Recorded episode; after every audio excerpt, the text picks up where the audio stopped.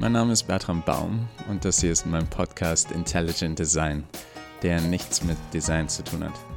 Er ist im Grunde auch kein Podcast. Ich habe vor circa einem Jahr ein Buch mit dem gleichen Namen fertig geschrieben.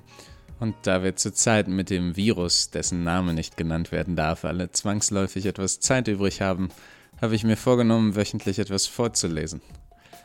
In einem verzweifelten Versuch, es allen gleichzeitig recht zu machen, ist Intelligent Design eine Komödie, eine Tragödie, ein Krimi mit einem großen dunklen Verbrechen und vielen kleinen grauen Verbrechlein, eine Zukunfts- und eine etwas ungeschickte Liebesgeschichte.